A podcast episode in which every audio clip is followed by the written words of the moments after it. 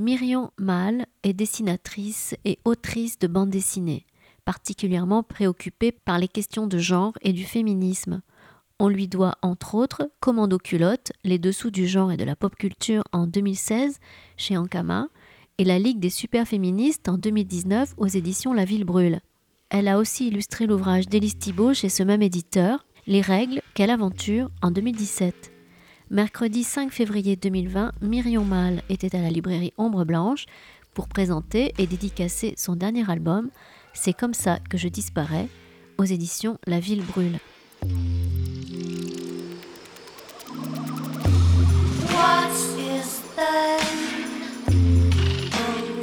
Bah, bonsoir, euh, bonsoir tout le monde. Pareil, merci, merci beaucoup d'être là. Euh, donc, euh, bah, voilà, vous, vous connaissez euh, Myriam Mal, sans doute, ou peut-être pas encore. Et donc, on va pouvoir faire un peu plus euh, connaissance. Donc, le, livre qui nous réunit ce soir et qui s'appelle C'est comme ça que je disparais, euh, c'est la première, c'est la combienième BD de. C'est ta troisième BD et c'est sa première, sa première fiction. Du coup, je pense que ça peut être intéressant bah, que, tu nous, que tu nous parles un peu de, ton parcours et puis que, bah, que tu nous expliques comment, voilà, comment tu, tu en es arrivé à cette, à cette fiction. Euh, oui, euh, bonjour, merci d'être venu. Bonsoir. Euh, comment j'en suis Donc moi, j'ai fait, j'ai commencé mon premier livre, ben, qui est là, c'est Commando culotte, et j'ai commencé à faire de la BD en faisant de la BD didactique, en tout cas être publié en BD en faisant de la BD didactique. Et c'est vrai que jusqu'à ce livre, même si j'avais fait, par exemple, j'ai participé à l'album Cher Corps qui est sorti l'an dernier.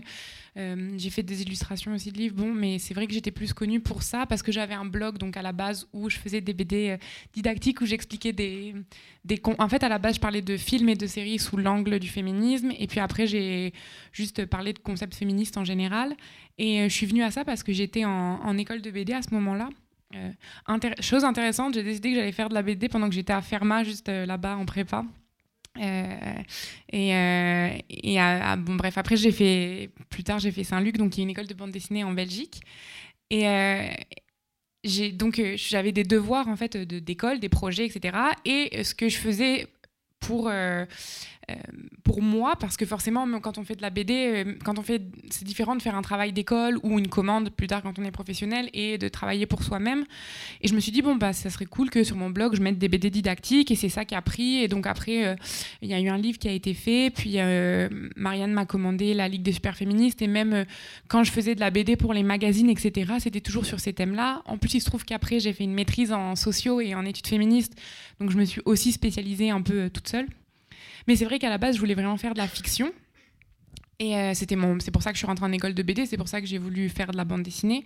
Et donc, euh, je, c'était vraiment, je faisais des petits fanzines. En fait, j'habite à Montréal et il y a vraiment une scène de, pour le fanzina, l'auto-édition, la micro-édition qui est beaucoup plus euh, pas riche, mais plus accessible qu'en France. En France, ça va plus être dans les festivals. Voilà. C'est vrai qu'à Montréal, il y, y a, carrément des, des, festivals pour ça. et au Québec, en fait, ailleurs. Et, et donc j'ai fait beaucoup de petits fanzines qui étaient de la fiction. Et là, en fait, euh, à la fin de 2018, on m'avait proposé un autre gros projet euh, de BD didactique. Et moi, j'en avais trop marre. J'avais fait un fanzine justement qui était le début de C'est comme ça que je disparais. Et je me suis rendu compte que j'étais super malheureuse en fait de jamais faire mes projets, de jamais faire euh, mes propres. Bah, j'ai eu des beaux projets, par exemple la Ligue, je l'aime beaucoup, et puis même le projet qu'on m'avait proposé, c'était hyper intéressant, mais j'étais frustrée en fait parce que je pouvais jamais développer et faire une longue fiction. Donc au final, j'ai refusé ce projet-là et j'ai présenté à la Ville Brûle, c'est comme ça que je disparais. Et ils m'ont dit euh, oui, très bien, fais-le. Et donc euh, je l'ai fait. Euh, et, voilà, c'est comme ça que je suis arrivée à la fiction. Et, et puis après, j'ai pris un an, bah, dix mois pour le faire à peu près. Et puis ça a été fait. Et puis maintenant, il existe. Waouh!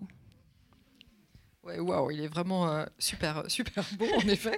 Et, euh, et, donc en fait, bah voilà, peut-être vous l'avez déjà lu, peut-être pas encore, mais euh, voilà, c'est un livre, bah, du coup, dont, enfin, qui parle de, beaucoup de choses. Un des sujets principaux, c'est quand même la, c'est la, dépression. Et du coup, bah, qu'est-ce qui t'a, qu'est-ce qui t'a et, enfin, t'en fais un traitement. Enfin, du coup, là, on va, on va parler de ça. Qu'est-ce qui t'a intéressé dans, dans, ce sujet et, dans le traitement qui en fait, qui est très très différent de la façon dont on peut parler de la dépression normalement? Euh, ben, moi, c'est en fait, je travaille vraiment euh, avec pas avec ce qui m'entoure, mais disons, il y a des moments où je me dis, tiens, j'ai envie de parler de tel sujet, tiens, j'ai envie de parler de tel sujet. Ça peut être en fonction de, euh, de ma vie ou de la vie de mes amis ou des choses qui se passent autour de moi, mais aussi de films, de livres. Voilà, par exemple, mes fanzines qui sont très inaccessibles parce que c'était tiré un tout petit petit nombre d'exemplaires.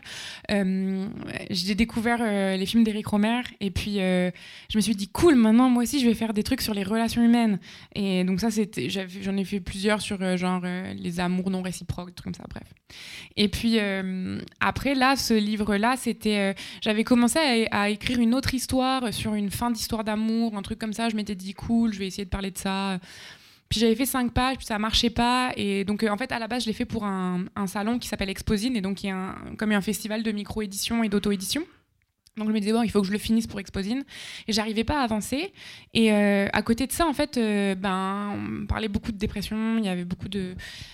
C'était quelque chose qui, qui, me touchait, dont j'avais envie de parler. Donc, mais je savais pas trop comment le faire. Et puis, il y a eu ce truc de. au Québec il y a un chanteur qui est passé à. Si je parle. J'ai répété plusieurs fois cette histoire, désolé si vous l'avez déjà entendue, mais euh, il y a un, jeune chanteur qui s'appelle Hubert Lenoir qui est passé à. À la, télévision dans une grosse émission. Et puis euh, il a dit en fait qu'à un moment des fois il avait le goût de, se mettre en feu. Et puis tout le monde lui a dit non mais t'es beau t'es bon t'es capable t'es vraiment cool faut pas dire ça t'es jeune t'as la vie devant toi. Et comme ça a été vraiment étouffé. Et avec une amie on a parlé de ça. Euh, et, on me disait, c'est fou parce qu'il y a vraiment le fait de pas vouloir en parler, de vraiment cacher ça. Euh, c'est pas c'est même pas tant que c'est honteux, c'est comme, c'est comme si on nous donnait, euh, genre comme si on nous refilait la patate chaude et était comme, oh non, non, que faire, que faire. Et, et donc voilà, et à partir de là, je me suis, j'avais déjà, je pense, l'envie de parler de ça et c'était quelque chose que vraiment, j'avais ça en tête de, de, faire un truc dessus. Et puis après, je me suis dit, le prendre par l'angle des relations et du rapport aux autres, il me semble que c'est comme une bonne façon d'y aller. Et donc c'est pour ça euh, j'ai oublié le début de la question, mais c'est ça. non, mais ça, doit à peu près répondre, je pense, au début de la question. Après, il y a aussi le, traitement que tu en fais qui est pas du tout, parce qu'effectivement, souvent, euh, euh, quelqu'un, voilà, les gens qui disent, bah, j'ai plus le goût de vivre, etc. Donc, soit, ouais, on met ça sous le tapis, comme tu dis, ça fait peur, ça, peut faire peur aux gens, ou soit ça peut être détourné d'une façon très romantique, dramatique, etc. Et c'était aussi, je pense, un écueil que toi, tu voulais, dès le départ, tu savais que c'était aussi pour éviter ça, j'imagine. Ben, c'est ça, comme j'avais vraiment pas envie que ça parle de, suicide en fait parce que j'ai l'impression que souvent quand on prend ça au sérieux c'est que quand ça a une fin euh, euh, tragique et qui est et donc euh, et, je pense qu'il y a des gens qui ont dû très bien traiter en fait ce sujet là mais moi c'était vraiment pas c'était plus justement le, quotidien et le fait que on fait comme si si jamais c'est pas le plus grave, eh bien, c'est pas grave, tu pourrais faire un effort, voilà. Ou alors, il y a cette vision hyper, hyper euh, cliché de, là, par exemple, il y a la série This Is Us, je sais, sais pas pourquoi je, regarde ça, et c'est comme un truc pour faire pleurer tout le monde. Et, euh, et euh, dedans, il y a un des personnages qui est dépressif, et tout, enfin, ce qu'il fait, c'est vraiment juste, il est couché dans son lit tout le temps, puis il fait rien, puis il est comme couché, puis là, il se lave pas. Puis sa femme, elle lui dit lave-toi. Et il dit non.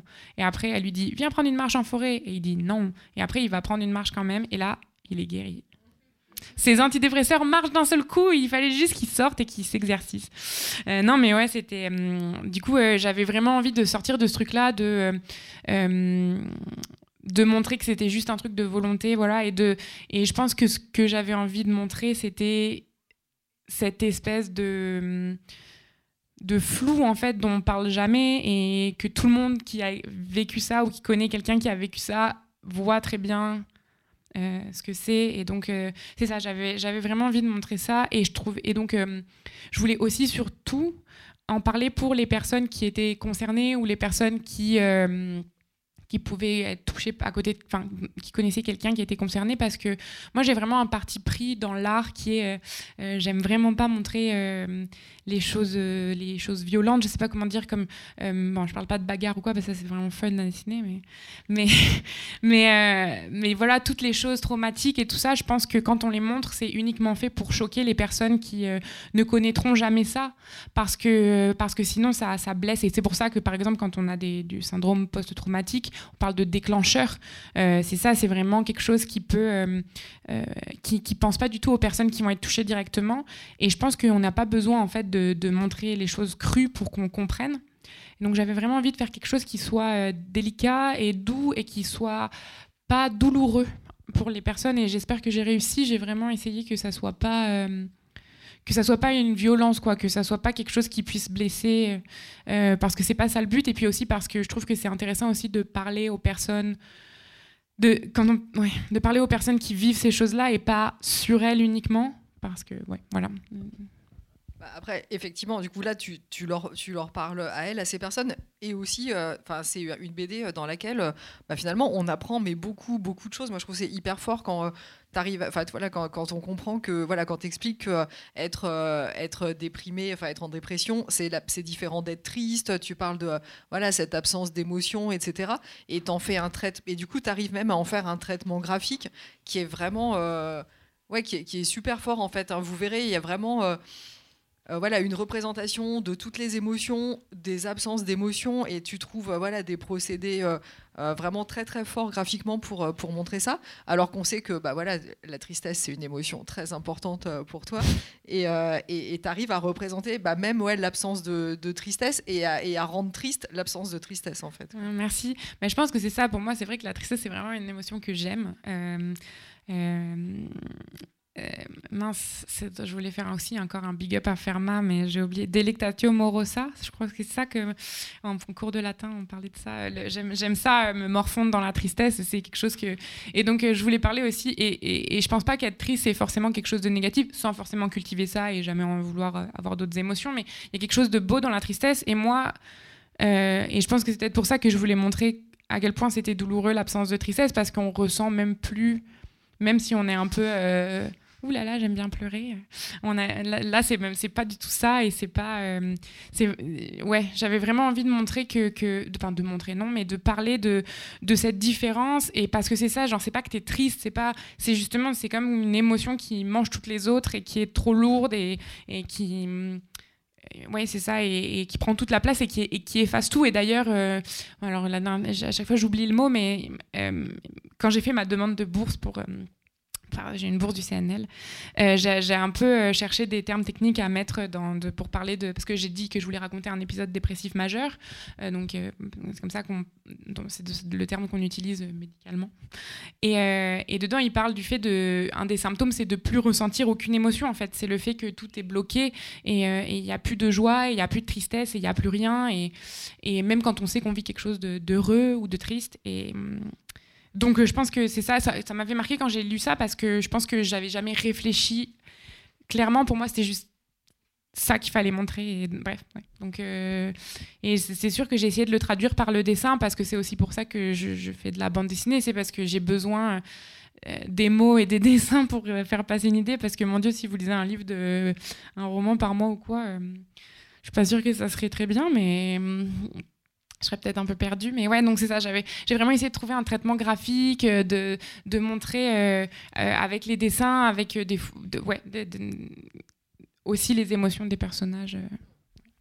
Dans les, dans, dans, les premières critiques et recensions qu'il y a sur le livre, c'est vrai que la, tout le monde a remarqué bah, effectivement voilà, ce traitement super fort des émotions, des absences d'émotions, et tout le travail que tu fais sur les mains, en fait, les personnages, et les mains, c'est vraiment aussi bah, ouais, comme le miroir de de, de leurs émotions. Quoi. Et euh, ça devient euh, les, les, mains de l'héroïne, c'est comme un personnage à part entière en fait. Hein. Elles, sont, elles ont leur vie à elles qui disent euh, tellement de choses. Et il y a des scènes où bah, voilà, l'héroïne a, plus de visage, en fait, son visage s'efface tellement elle est en train de s'absenter à elle-même. Et c'est ses mains qui continuent à, vivre et à dire ce qu'elle, ressent. Et ça, du coup, voilà, d'où c'est venu en fait tout ce truc des mains euh, bah, Il y a une réponse officielle qui est euh, parce que j'avais vraiment réfléchi.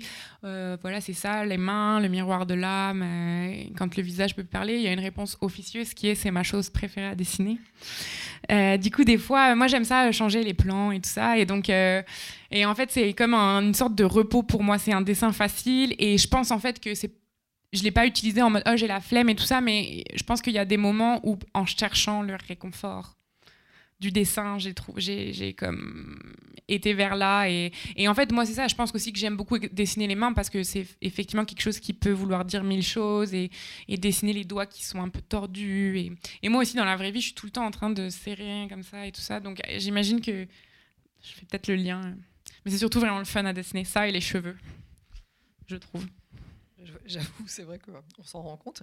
Et, du coup, qu'est-ce que c'était tes, inspirations en fait euh, quand, tu as commencé ce, travail-là? Sur, quoi tu t'es appuyé en fait pour, euh, pour avancer là-dedans euh? Ben, c'est vrai que moi j'ai lu beaucoup de BD, j'adore la bande dessinée, euh, vive la BD, lisez-en, c'est vraiment trop merveilleux. Mais euh, là, pour ce, pour ce livre-là, je pense que mes inspirations c'était surtout cinématographiques.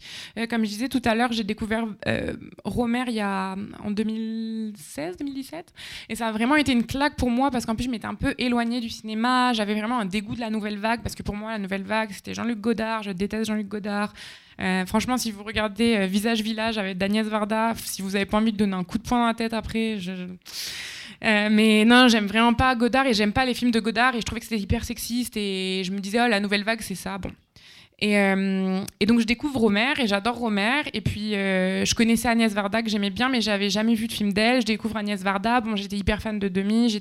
Et j'ai commencé euh, à regarder plein de films et tout ça. Et, en fait, notamment Romer et Varda, c'est vraiment mes les films de Romer et de Varda sont été vraiment mes inspirations. Ça a vraiment. Au revoir, c'est ma tante et ma cousine qui s'en vont. Je vous aime. Bye. Elles vont voir Jojo Rabbit. Euh, mais oui, pardon. Et en fait, c'est ça. Moi, c'est vraiment. Ben, je pense qu'il y a beaucoup d'inspiration que j'ai eu de plein de films. Euh, parce que ça a été ma, ma consommation culturelle euh, majeure, principale de ces dernières années. J'aime pas dire consommation, mais, mais euh, c'est vrai que, en fait, alors, Romer, comment ça m'a inspiré C'est euh, vraiment ce truc de gens qui parlent entre eux, de, de vouloir montrer les choses un peu sans artifice et pourtant d'une façon très. je sais pas si vous avez déjà regardé des films de Romer, mais il y a quelque chose dans le dialogue que c'est hyper naturel et hyper, hyper délicat et en même temps des fois on dirait que les gens récitent, il y a un truc de très poétique et, et, donc vraiment dans la façon dont d'ailleurs à un moment il écrit un mois plus tard, ça c'est parce qu'il met tout le temps des petits, des petits encarts des fois comme ça pour dire deuxième partie et, et, y a, et aussi sa façon de travailler où en fait il écoute juste les gens autour de lui et puis il n'écrit pas des dialogues, il écrit tout à l'imparfait, comment non, style indirect et ça j'étais comme oh waouh c'est la meilleure idée bref et puis voilà après pareil les films d'Agnès Varda et tout ça ça a été Agnès Varda, c'est comme qui j'aimerais être. Comme je suis hyper euh, admirative de comment elle peut passer. Elle a fait du documentaire, elle a fait des films autobio, elle a fait des fictions, elle a fait des films qui mélangent un peu ça. Par exemple, Jaco de Nantes. Euh, c'est ça, j'en sais que, par exemple, elle a fait un film Jaco de Nantes qui est sur l'enfance de Jacques Demy, qui était son mari et euh, qui mêle aussi des entrevues avec euh, Jacques Demy qui meurt et c'est un film sur le deuil. Et à côté de ça elle fait Les plages d'Agnès qui est un film autobiographique sur elle où elle raconte un peu sa carrière. Et c'est aussi un film sur le deuil parce que c'est juste après la mort et je trouve ça fou comme c'est tellement bref il y a tellement des choses et à la fois c'est très social et c'est hyper poétique et c'est des récits et pas tout le temps. Il y a vraiment un truc que j'admire et que j'aimerais un jour euh, arriver à faire ça. Et c'est drôle hier j'écoutais une émission sur une entrevue avec elle en fait. Et puis dedans, elle parle de Cléo de 5 à 7, qui est un film que j'ai redécouvert cette année, que j'avais déjà vu, mais que j'avais beaucoup aimé. Et c'est un film super bien, c'est son premier euh, long métrage. Et, euh, et c'est en fait, on suit Cléo, qui est une jeune femme qui apprend qu'elle a qui attend de savoir si elle a un cancer, et on la suit pendant deux heures, et c'est filmé en temps réel. Et puis, euh, je, en fait, elle, elle dit oui, on quitte jamais Cléo, on voit jamais ce qui se passe, on voit tout avec Cléo ou par Cléo. Et je trouve ça drôle parce que je pense que j'ai dû être du coup vraiment inspirée par elle inconsciemment parce que j'ai vraiment euh, j'ai vraiment en fait euh, euh, voulu faire ça aussi qu'on la suive tout le temps qu'il n'y ait pas de voix off que donc voilà peut-être que tout simplement j'ai été hyper marquée par ça sans le savoir parce qu'on est connecté et peut-être que tout simplement elle va me parler dans mes rêves ça serait mon rêve. Mais non mais c'est ça j'ai vraiment été je pense que c'est mes deux influences majeures voilà et euh, tu as une autre influence forte, c'est le manga quand même aussi. C'est vrai, dans le dessin. On retrouve euh, dans le dessin et dans plein de petits clins d'œil aussi. Euh. Ouais, la première, ben, j'ai lu beaucoup de. Ben, j'ai lu des, des, des, pilotes et des, des, des films. Enfin, j'ai lu Gottlieb quand j'étais petite, etc. etc. Mais mais après, quand j'étais plus grande, j'ai commencé à lire un peu de la BD indé de l'association parce que mon père il lisait ça. Et surtout, à 10 ans, j'ai découvert les shoujo. Donc Fruit Basket, Gals, euh, Kimishika Iranai, euh, euh, parmi eux, enfin bref, il y en avait. Nana, Nana, mon dieu, mon préféré, Paradis Kiss, bref. et c'est vraiment une influence. C'est comme ça que j'ai vraiment commencé à dessiner. non, bah, j'ai commencé à dessiner aussi avec Pokémon, donc c'était plus tôt. Mais, je veux dire, les shoujo, j'en ai recopié plein. Euh, j'en faisais. Euh, euh, je, lisais Witchmag et j'en faisais un shoujo après. Enfin, c'était. Bref. Et après, bon, je me suis éloignée de ça parce que ben, tu comprends assez vite que c'est la honte de, de, de, lire des mangas et de lire du shoujo en plus, du manga de filles pour les filles. Donc voilà. Et, et c'est ça, mais là, je, réembrasse ça et je trouve qu'il y a notamment au niveau des émotions qui sont quelque chose que moi j'ai vraiment envie de, de, montrer et de développer et de la représentation des émotions euh, qui est super riche et je pense que c'est un genre qui est très décrié parce que c'est ça, c'est fait pour les filles, par les filles, par les femmes et, euh, je pense qu'il y a plein de choses de tic en fait que j'ai réembrassé. Euh. Et je voudrais juste, voilà, aussi, il y a eu, enfin toi, tu as vraiment une force euh, qui est la même, euh, je trouve, en BD didactique, où tu arrives à faire des BD euh, bah voilà, hyper clairs, où on apprend plein de choses, on comprend plein de choses, et en même temps avec un vrai, voilà, un vrai univers artistique, un vrai, un vrai style. Alors que souvent, la BD didactique, c'est hyper mainstream, c'est très lisse, etc. Et aussi très drôle. Et là, dans euh, c'est comme ça que je disparais, bah voilà, c'est une BD, enfin voilà, où enfin, ouais, j'ai vraiment pleuré à la fin. C'est la première fois de ma vie euh, que je pleure euh, en lisant une BD, je pense. Et en même temps, c'est aussi, il y, y, a aussi beaucoup de blagues, beaucoup d'humour. Et, et voilà, bah, voilà. est-ce que toi, c'est un truc auquel tu réfléchis ou tu, ou ça vient naturellement, ouais, dans un sujet comme ça, tu vois, c'est, c'est étonnant de. non, c'est juste que je suis vraiment très très drôle. Du coup, euh, c'est, plus fort que toi. En c'est plus fort que moi. Non, mais c'est aussi, je, euh, je, pense que j'aime ça les blagues et j'aime ça faire des blagues et donc pour moi c'était important d'en, d'en mettre. Et je pense aussi que d'une autre façon. Euh, je pense qu'on peut rire même quand on est en dépression et je pense que justement cette idée que si des fois si des fois t'es tu, rigoles, ça veut pas dire que tu es guéri, ça veut pas dire que tu fais semblant, ça veut pas dire. Et, je voulais aussi montrer que c'est ça. Il y, a un article qui est sorti euh, il y a pas très longtemps, je pense, euh, en anglais et qui parlait de la sensation de toujours flotter et de couler un peu et de flotter et de tout le temps être en train de nager pour euh, surnager en fait. Et je pense que c'était vraiment ça. c'est vraiment une très bonne description et c'est ça, c'est pas t'es pas tout le temps au fond du trou en train de pleurer. Euh, il y a aussi des moments qui peuvent être plus légers, c'est juste que la chute est plus. Euh, enfin, c'est ça. Et, euh, et notamment, justement, quand tu vas très mal et qu'après tu vas très bien et que tu as l'impression d'aller encore plus mal, enfin très bien, non, que tu vas un peu mieux, c'est fait, ça fait vraiment.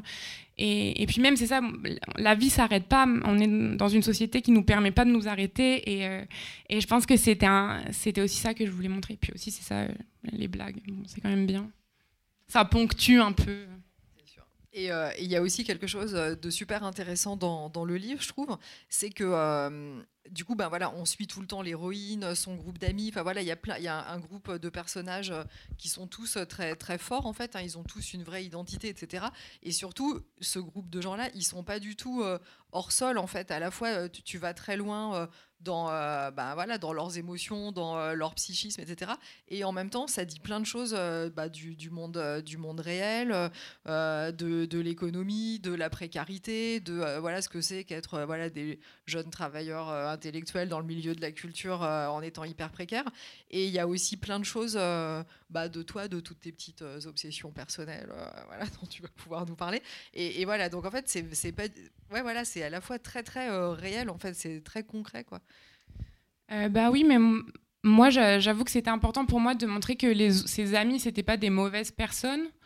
Euh, que c'était pas euh, oh la pauvre elle, elle souffre et les autres refusent de voir qu'elle souffre et, euh, et, et ils comprennent rien et je pense qu'en fait tout le monde j'avais vraiment envie de pas faire une personnage gentil des personnages méchants un autre personnage gentil comme pour moi c'était plus montrer cette le fait qu'on parle jamais de ça et de ces sujets-là, euh, ça fait que aussi on ne sait pas comment réagir, on ne sait pas euh, s'il faut être brusque, on ne sait pas si au contraire il faut être super euh, mielleux, si est-ce qu'il faut prendre des pincettes, est-ce qu'il faut, bref, ou juste ignorer ça, ou juste les gens qui veulent pas forcément rentrer dedans et qui vont dire comme hum, désolée et qui vont changer de sujet. Mais c'est juste, voilà, j'avais vraiment pas envie de montrer oh, des méchants, des gentils. J'avais aussi de faire des portraits de groupes sociaux. Il y en a peut-être qui sont dépeints d'une façon un peu plus, euh, euh, un peu moins tendre que d'autres, mais.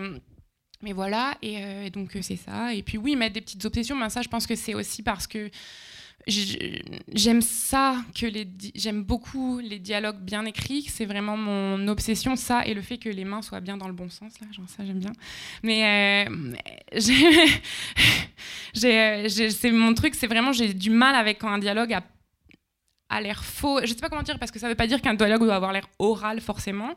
Euh, ça peut être. Je parlais de Romer tout à l'heure, c'est ça. Hein. ça peut être vraiment euh, très écrit et très. Mais il y a un truc que j'aime bien que le dialogue soit bien fait. Et donc là, j'avais envie de faire ça et j'ai l'impression que pour moi, c'est aussi ancrer ça dans la réalité, dans l'oralité, dans euh, la façon de parler, dans les choses qu'on va aller chercher, voilà. Et ça là, je parle des dialogues, mais pour moi, ça a aussi le fait que, par exemple, euh, elle écoute Mitski, ou qui est une chanteuse que j'adore, ou qui regarde Shrek, qui est un feel-good movie. Euh, je pense que c'est des choses qui sont. Euh, qui, permettent d'ancrer l'histoire tout entière dans quelque chose d'un peu de, de, de vraisemblance, comme disait Aristote dans la poétique. Je le sais car j'ai fait études théâtrales il y, a autre chose de très concret et qui est super présent, enfin, et même qui est de plus en plus présent euh, dans la BD au fur et à mesure qu'on avance, c'est euh, bah, les, réseaux sociaux, les téléphones, euh, toute cette communication-là. En fait, il y a une des journalistes qui, qui, notait qu'en fait, voilà, plus, bah, voilà, pareil, plus l'héroïne elle se, elle se perd à elle-même, enfin plus elle se renferme sur elle-même, plus il y a toutes ces fenêtres qui s'ouvrent, euh, ces fenêtres virtuelles, et qui prennent de plus en plus de place. Il y a même une double page euh, euh, que, de, que de ça, que d'écran de, téléphone, etc. Et ça, c'est toujours quand même très, très présent dans ton travail, et, mais là encore plus. Quoi. Ouais, mais après, je pense que c'est. désolée, j'ai parlé vraiment fort dans le micro. j'ai pas envie comme j'ai été j'ai fait une interview et on m'a dit ah est-ce que c'est une critique des réseaux sociaux? Est-ce que tu voulais vraiment mais euh, moi euh, en plus les réseaux sociaux par exemple Instagram je l'utilise comme artiste donc euh, on, me disait ah est-ce que c'est le truc de voir la vie parfaite? Et c'est vrai que moi je suis juste des gens qui font des dessins pratiquement donc et Bill de Tokyo Hotel non et aussi d'autres mais genre c'est vrai que je voulais pas faire une critique bah pour moi, c'était juste en parler parce que ça fait partie de notre vie. Je pense que les réseaux sociaux, ça peut être euh, dangereux et mauvais et tout ça. Mais moi, j'avais surtout envie de montrer ça comme un moyen de communication et un moyen d'information comme c'est devenu parce que je pense que maintenant, on se texte beaucoup, euh, on regarde beaucoup Instagram quand on est sur notre canapé, on check on parle par Messenger. Comme pour moi, c'était plus une façon de, créer du dialogue ou d'union dialogue et de la solitude, mais pas dans le sens oh euh, oh, c'est à cause des réseaux sociaux, mais plus, c'est sûr que si tu es tout seul chez toi, tu vas peut-être passer plus de temps à scroller sur Instagram que que je sais pas euh, ouais bref. Et c'est une façon de perdre son temps je pense aujourd'hui et pas que perdre son temps mais c'était plus comme ça que je voulais montrer comme quelque chose qui fait partie de notre vie maintenant. Et, euh, et je pense que c'est présent effectivement dans beaucoup de mes autres fanzines mais c'est parce que moi, j'ai eu mon premier téléphone portable en troisième et, je pense que j'ai communiqué par, euh, par SMS euh, à, à, 13 ans, du coup. Et bref, et depuis, euh, il y a un truc que, c'est une façon de communiquer, une façon de. de, de, ouais. Puis là, c'était une, c'est quelqu'un qui a à peu près mon âge, donc c'est sûr que les gens autour de moi font. C'était plus dans ce sens-là. Comme... Je pense pas que je serais qualifiée pour faire une critique intéressante des réseaux sociaux. Bah, surtout que là, loin d'être une critique, même c'est quasi, en fait, euh, il y a un moment où quand elle va vraiment pas bien, c'est son seul, euh, c'est son seul moyen euh, de communiquer avec les autres, hein, de toute façon. Donc, et tu le fais super bien. Vous verrez, il y a même des vraies fautes d'orthographe dans des conversations sur des forums, etc. Donc c'est extrêmement réaliste là aussi. Et, et alors comme c'était ta ta, ta, bon, ta, première fiction, il y a aussi, bah voilà plein de choses, je pense, à dire bah, sur le, style, euh, sur le style de dessin. Et aussi, bah, peut-être tu peux me dire comment comment tu as travaillé en fait c'était la, première fois que tu te retrouvais euh, parce que même si tu as fait plein de, de, fiction dans des fanzines c'est très court et comment tu comment as fait pour euh, tu es comme devant une montagne et tu dis voilà par où par où tu es passé pour arriver en haut de cette montagne là quoi en fait? Bah moi, quand j'ai sorti mon premier livre, la première critique que j'ai eue de toute ma vie sur une BD, c'était quatre paragraphes, dont deux paragraphes pour dire qu'il fallait que j'arrête de dessiner. Et euh, parce que c'est sûr qu'avec Commando Culotte, je commençais à dessiner dans une certaine direction parce que moi j'aimais bien les choses qui étaient un peu cassées, un peu et surtout quand tu fais de la BD didactique, je trouve que ça marche mieux quand c'est très exagéré, quand euh, les, euh, ouais, qu'il y, a vraiment quelque chose de, de, de peut-être un peu un peu plus euh, grotesque et pas au sens euh, négatif au sens euh, et puis je me cherchais vachement. Et donc on m'a tellement dit dans ma carrière ma courte carrière que je dessinais mal que forcément c'est un truc qui me touche. Parce que moi j'ai mon dessin que je faisais dans Commande de culotte il était hyper différent de mon comme je faisais des BD à l'écoline sur pour Saint-Luc enfin à l'école où j'étais. Enfin c'était vraiment pas la pas du tout le même la même façon de dessiner. Mais on voyait juste ça parce que c'était ma vitrine et c'est ça qu'on retenait et on m'a toujours dit que... En fait, c'était aussi qu'on me disait que je ne savais pas dessiner. Donc, j'ai pris à cœur, très au sérieux, euh, la forme aussi. Parce que moi, c'est ça, comme je disais, je, je trouve que la BD, c'est super intéressant. Euh, c'est un super médium qui est un peu euh, souvent réduit à un truc pour bébé, pour enfants. Et moi, je trouvais ça... moi, j'ai toujours trouvé hyper intéressant de voir comment les, la, la, forme rejoignait le fond. Par exemple, une de mes BD préférées, c'est Daddy's Girl de Debbie Dreschler. Bon, c'est une BD qui est très, très difficile. Ça parle, ça parle d'inceste. Et euh, c'est vraiment une BD qui est très dure. Euh, donc, euh, elle est souvent citée quand les gens disent oui, la BD c'est pour enfants. Non, regardez, avec Black Hole de Charles Burns. Bref, en tout cas, tout ça pour dire. cette BD-là, elle m'avait beaucoup marqué parce que dans le dessin, c'est une. En fait, maintenant, elle est illustratrice. Elle a fait deux BD. Summer of Love et Daddy's Girl, d'abord Daddy's Girl, et les deux parlent, parlent de ça. Et, euh, et, son, maintenant, elle est juste illustratrice. Et quand on regarde son travail, c'est des petits enfants trop mignons, tout en couleurs, sous des arbres et tout. Et ces BD, c'est hyper noir. C'est un trait qui est très. Euh, il euh, y a ouais, il y a très peu de blanc. C'est vraiment un peu étouffant. Et il y a vraiment un truc comme le la forme sert le fond. Et je pense que je me suis dit ah oui, c'est important en BD que ça marche comme ça. Et la plupart des BD marchent comme ça. Hein, je suis pas en train de dire il y a juste elle. Bref. Et, et donc je me suis, j'ai beaucoup travaillé ça et notamment quand j'étais à Saint-Luc, donc l'école de BD que j'ai faite, euh, on, travaillait en fait, on faisait, en gros, on avait deux mois pour faire un projet et on passait un mois et demi à faire le storyboard et ensuite deux semaines à faire le, le, le dessin final. Sauf que ça fait que tu passes 3000 ans à faire tes crayonnés et ton dessin final, t'es forcément déçu parce que tu vas vite, puis en plus tu dois repasser un truc que t'as, bref. Et j'arrivais pas, j'aimais jamais mes dessins, j'ai trouvé trop figé. Et à mon jury de fin d'année, il y a Fanny Michaelis, qui est une autrice de BD vraiment cool, qui m'a dit ah bah fais juste pas de storyboard. Et je pense qu'elle m'a oublié complètement depuis je sais pas une mais euh, moi elle a fait ça. J'étais comme oh my god c'est tellement la meilleure idée. Et quand j'ai commencé à faire du fanzine après ça euh, ma règle c'était jamais jamais de storyboard. Et puis au bout d'un moment euh, au bout de je pense quatre fanzines cinq euh, bref je me suis dit ok maintenant stop. Je vois ce que ça m'a apporté. Je vois aussi les défauts que ça entraîne. Certains dessins sont ratés certains trucs voilà. Et, et, je suis repassée un storyboard beaucoup. En fait, c'est je fais un crayonné très léger que je vais, qui va vraiment juste servir euh, à placer mes personnages, placer les bulles, que juste je ne sois pas perdue et que euh, ça, je ne me retrouve pas à devoir caler un truc dans un coin, bref.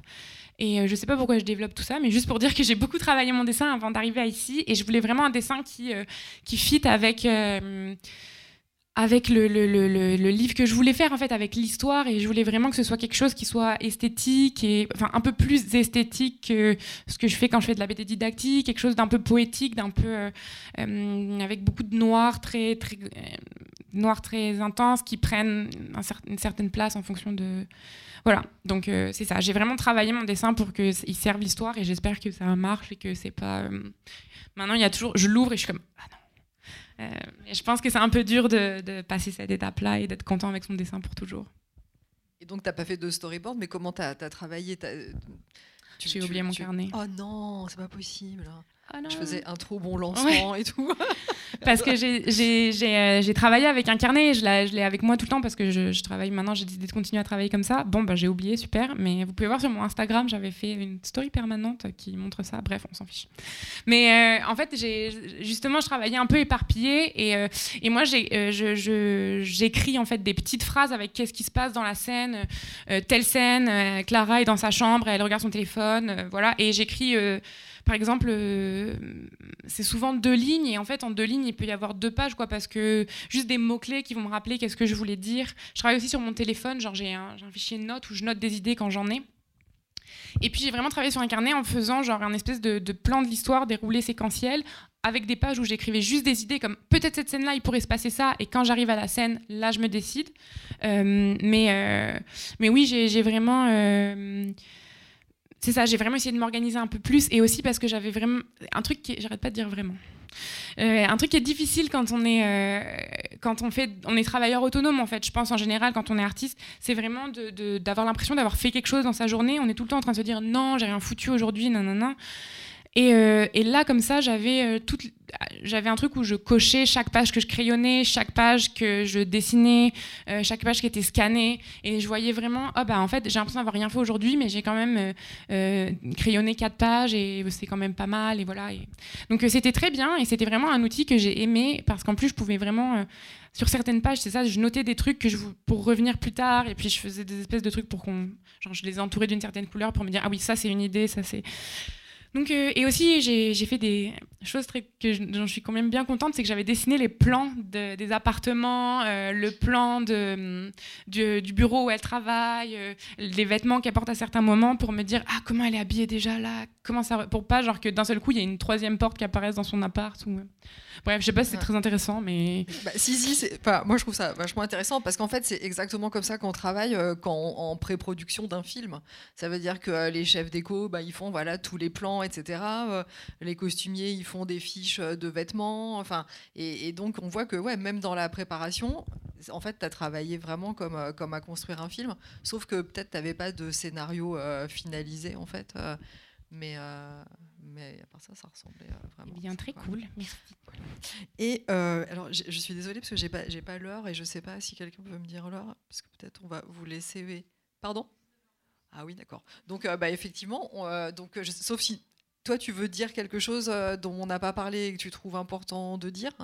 Et ou peut-être tu nous dis euh, ce que c'est tes, projets. On finit là-dessus. Et comme ça, après, on peut vous laisser la parole pour des, pour des questions. Euh, oui, ben. Mes projets, là, je sais pas. On parlait dans le train de peut-être faire une BD pour la jeunesse sur une mini vampire. non, ça a une tête une, une mini vampire végane. oui. Non, j'avais envie de faire un. C'est ça, j'avais fait un petit personnage qui s'appelait Mini Vampire et puis Marianne m'a proposé de faire une petite BD jeunesse et j'avoue que avec la ligue, ce qui était trop cool, c'est de aussi, c'était de découvrir euh, le public des enfants et des jeunes ados qui sont euh, trop bien. Euh, vraiment super bien, trop mignon, super agréable de discuter avec eux. Enfin, c'est et euh, donc voilà, ça m'a donné envie de faire aussi une BD histoire pour eux, parce que voilà. Euh. Et puis moi, j'aimerais beaucoup, beaucoup, beaucoup faire une autre fiction. Et là, je suis juste en train de réfléchir. Euh, je suis vraiment au stade où je suis comme, ok, le clip de Cool de Gwen Stefani, très bien. Faire une BD à partir de ça, comment? Et, ouais, c'est ça. J'ai vraiment peut-être. En fait, j'aimerais ça faire un truc un peu plus léger. mais justement, j'ai l'impression qu'il me manque un sujet plus sociale, genre on dirait que je suis perdue, mais pas, pas oh non, elle peut pas être perdue quand elle peut pas parler d'un sujet de société, c'est pas ça, c'est plus, euh, j'ai l'impression que euh, pour l'instant l'idée que j'ai est pas assez ancrée dans la, bah, ouais, j'ai pas, j'ai pas assez créé le contexte autour pour, euh, voilà, mais j'aimerais vraiment ça faire une autre BD de fiction parce que c'était trop bien. J'ai vraiment aimé travailler sur ça. C'était tellement cool de me dire, OK, il faut que je rejoigne ces deux scènes. Comment faire? Et, et, euh, et c'était pas genre, oh oui, mon Dieu, c'est ça. Euh, c'était vraiment un travail où j'étais devant ma table et que je, pensais à certaines possibilités. Puis je parlais avec ma coloc qui fait de la BD aussi. Et je disais, OK, est-ce que tu penses que ça, c'est un bon, un bon truc? Comment on pourrait régler ça? Et j'ai vraiment trop aimé. C'était, c'était hyper, euh, hyper le fun. Donc voilà. Parce que c'est un truc de euh, pouvoir aussi. Ça veut dire que quand tu fais une fiction, c'est toi qui as le pouvoir euh, de faire euh, ce que tu veux avec tes persos quand même. C'est hein, ça. c'est comme les Sims, mais c'est moi qui dois dessiner les personnages. C'est exactement ça. super. Bah écoutez. Merci d'être venu en tout cas. merci, merci beaucoup.